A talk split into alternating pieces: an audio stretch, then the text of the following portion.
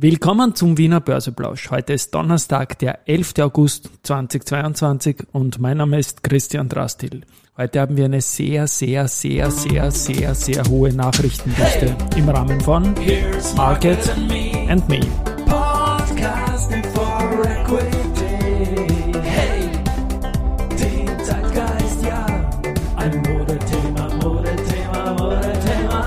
Ja, die Börse als Modethema und die Augustfolgen des Wiener Börseplausch sind präsentiert von Wiener Berger und Börsenwerte. Ja, eine sehr, sehr, sehr, sehr hohe Nachrichtendichte heute. Deswegen beginne ich gleich mit dem Markt.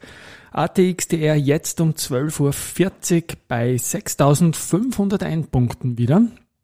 Ein Plus von 0,63 Prozent zum gestrigen Tag und die Aufwärtsbewegung setzt sich fort. Äh, auf der Gewinnerseite heute die österreichische Post mit 3,6 Prozent, Meyer Mellenhof mit 3,2 Prozent und Frequentis mit 2,6 Prozent plus.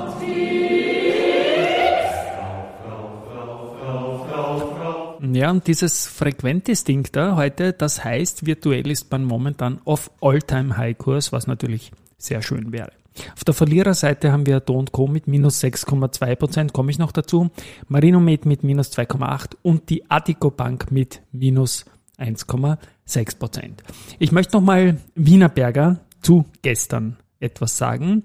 Das gab ein Plus dann letztendlich nach Zahlen von 11,1%. Und ich muss der Wienerberger gratulieren dazu. Die haben ja immer im Verlauf von Zahlen, also immer möchte ich jetzt nicht sagen, aber in meiner Wahrnehmung eigentlich immer, fast immer ähm, eine positive Tagesentwicklung. Sprich, in der Früh kommen Zahlen und entweder die Aktie geht mal runter oder sie geht mal rauf, aber auf jeden Fall wird sie im Tagesverlauf dann stärker, die Aktie. Das heißt, denen dürfte das gelingen mit dem Capital Markets Team vom Vorstand äh, abwärts, dann den Markt sehr gut Informationen, zusätzliche Informationen, Visionen zum, zum Zahlenmaterial zu geben. Und das gefällt mir einfach. Und ein so ein Interview werden wir dann auch verlinken. Äh, der Heimo Scheuch, der CEO, hat mit dem Börsenradio mit Andi Groß gesprochen, meinem deutschen Kollegen.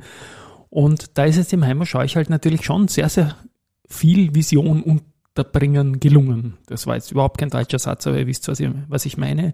Also Wienerberger ist, glaube ich, wirklich gut aufgestellt und ich hatte heute auch einen Gast äh, für eine Börse People Serie eben hier und der hat auch gemeint, Wienerberger ist mittelfristig viel, viel, viel zu billig.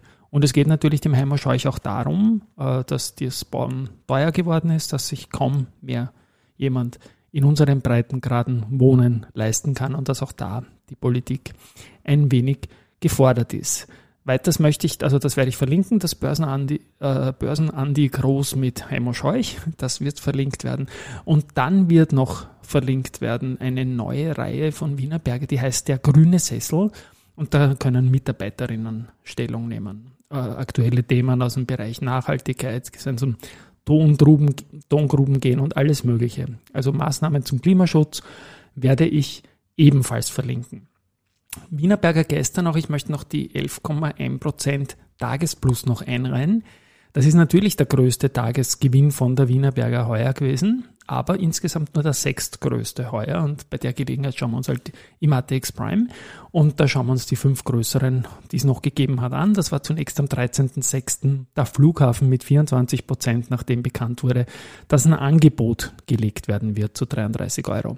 Dann Warimbex äh, Anfang März, RBI Anfang März und Erste Group Anfang März. Das waren 20 Prozent, 17 Prozent und 13 Prozent. Das war alle drei Recovery Moves, nachdem es nach dem Ukraine-Beginn äh, abgestürzt waren, noch viel brutaler, haben die da an einem Comeback-Tag jeweils diese Sachen plus gemacht. Ähm, Capstreificom ist wiederum äh, am 28. März 15,9% nach oben gegangen. Und das war natürlich dieser Schiedsgerichtentscheid, der noch immer pending ist, aber in der Sache mal bestätigt ist. Und ja, Deutschland wird an Capstreife.com und CTS Eventim was zahlen müssen. Wie viel und wann, das steht noch in den Stars. Wienerberger selber, wie gesagt, dann auf Rang 6 mit 11,1% plus. Und für Wienerberger war es der größte Tagesgewinn seit äh, 6.4.2020. Das wird dann auch so ein Recovery-Tag gewesen sein nach den ersten Covid-Verwerfungen. Weiters habe ich gestern auch noch etliche Mails bekommen an an Rudi, weil ich gesagt habe, dass ich glaube, dass die SIMO-Aktie nach Ablauf des Angebots verlieren wird. Das meine ich auch so. Es gibt natürlich eine Nachfrist von drei Monaten. Ich glaube aber trotzdem, dass einmal in einer ersten Reaktion, wenn jetzt das erste Angebot vorbei ist, dass die Aktie vielleicht einmal billiger zu haben ist und dann kann man natürlich probieren, die zu kriegen und dann in der Nachfrist nochmal herzugeben. Das ist alles ein bisschen wackelt, sage ich jetzt einmal. Ähm, aber es ist natürlich so, dass es die Nachfrist noch gibt und da geht es um drei Monate nach Bekanntgabe des Ergebnisses der Annahmefrist. Muss es die Nachfrist von drei Monaten geben. Insofern wird man jetzt mal schauen, äh, was wird bekannt gegeben, wie viel Prozent bekommt CPI Property und kann dann quasi eben noch die Nachfrist bedienen. Das ist natürlich alles nicht unwichtig, auch für den ATX. Ähm, Komitee sind auch Menschen. Das Regelwerk wird wohl sagen, okay, die werden, werden noch drinnen sein in der, in, der, in der Bewertung per Ende August wohl. Aber das Komitee kann dann entscheiden. Und spannend ist auch bei, bei Immofinanz ist ja der Shorter noch immer Short, aber vielleicht geht der auch raus äh, als Index-Tracker, wenn die ATX-Aktie, also wenn dann Immofinanz keine ATX-Aktie mehr sein sollte, irgendwann kann man vielleicht aus einem kompletten Ding rausgehen. Aber schauen wir mal, das ist jetzt alles ähm, noch relativ eingefroren und die Immofinanz hält sich jetzt mal bei, bei 15er Kursen nachdem äh, der scharfe Fall gleich nach Ablauf der Nachfrist dann eingetreten ist. Gut, jetzt kommen wir zu den Zahlen. Und da ist ja wirklich sehr, sehr, sehr, sehr viel heute los und deswegen spreche ich schnell und werde mich sicher verhaspeln.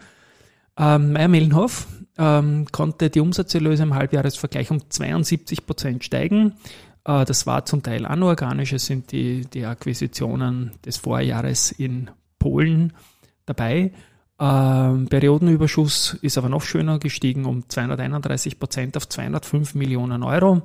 Und der CEO Peter Oswald ist da durchaus mächtig in der Aussage. Die Nachfrage nach den Produkten ist stark. Konsumenten schätzen natürliche wiederverwertbare Verpackungen. Äh, man sieht Kosteneinsparungen, Automatisierung, Digitalisierung, alles recht gut unterwegs. Gasspeicher in Österreich hat man ähm, angemietet und in Russland prüft man alle Optionen. Also die Ertragskraft ist exzellent, das sage nicht nur ich, das sagen auch die, die Kollegen von Raiffeisen Research. Kosten gegen Wind ist natürlich da, aber die Aktie, wie gesagt, hat positiv reagiert und ist heute 3,2 Prozent im Plus am Vormittag. Im Minus ist die Do Co. ebenfalls ein Zahlenleger, nämlich gleich 6 Prozent und die waren auch noch stärker im Minus. Ähm, und auch da, was für den Heimo Scheuch und sein Team gilt, gilt auch für den Gottfried Neumeister und sein Team, die sind dann im Erklären von Zahlen relativ gut. Auf den ersten Blick ist es so, ähm, dass es hier eine Rechnungslegung Hochinflationsländer IAS 29 Sonderanwendung gegeben hat auf die Abschlüsse, und zwar was die türkischen Tochtergesellschaften betrifft. Dadurch ist das Ergebnis belastet und ist quasi nur um 54 Prozent auf 3,35 Millionen Euro gestiegen. Ohne diesen Ding äh, mit IAS 29 würde das Ergebnis bei 7,78 Millionen liegen. Äh, der Umsatz ist um 180 Prozent auf 288 Millionen gesteigert worden. Ähm, das ist klar zu erwarten gewesen. Im Vorjahr war noch ein besonders schwaches pandemiebedingtes Vergleichsthema hier. Ähm, ja, gewinnen kann man auch im Event Catering neue Partner, leibende Partner, Paddock Club in Miami für die Formel 1 Saison 2023. Für die nächsten fünf Jahre ist von Do Co. betrieben. Ansonsten sind weitere große Ausschreibungen am Laufen und die sind noch nicht final entschieden. Ich persönlich glaube, dass Do Co. gut aufgestellt ist und habe auch fürs Wikifolio, Stichwort Risikohinweis, meine Position heute in die Marktverwerfung in der Früh hinein mal verdoppelt. Bei Valneva ist es so, die haben äh, Gesamtumsätze im ersten Halbjahr von 93 Millionen gehabt. Das gegenüber dem ersten Halbjahr 2021 fast verdoppelt. Äh, der Nettoverlust ist allerdings auch verdoppelt von 86 auf 171,5 Millionen. Es wurde ja viel gesagt über den Covid-Impfstoff, über den VLA 2001. Jetzt passt man natürlich auch die, Pro, äh, die Prognose an und geht für heuer im Gesamtjahr von einem Umsatz von 340 bis 360 Millionen Euro aus.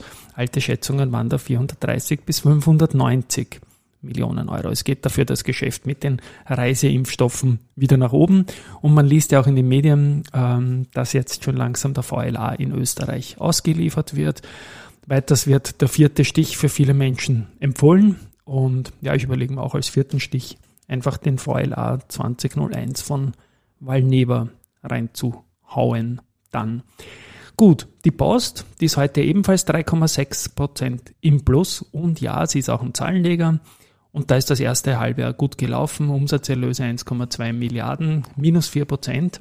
Aber die waren auch kein Pandemieverlierer, sondern eher ein Pandemiegewinner. Deswegen ist es hier fast die umgekehrte Sichtweise wie bei allen anderen traditionellen Unternehmen.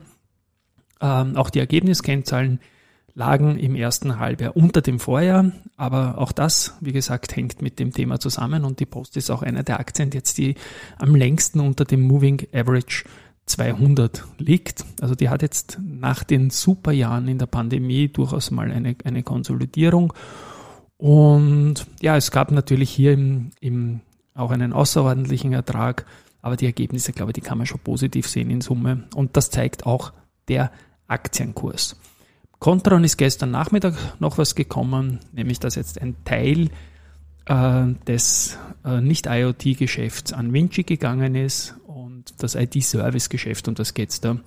Äh, es geht um eine Transaktion von circa 400 Millionen Euro und die Guidance für Contron bleibt unverändert und der Clemens Billeg, der ehemalige Convert-Sprecher, der jetzt seit ein paar Monaten dort war und die Finanzabteilung und die IR verstärkt hat, wird CFO und da möchte ich herzlich gratulieren.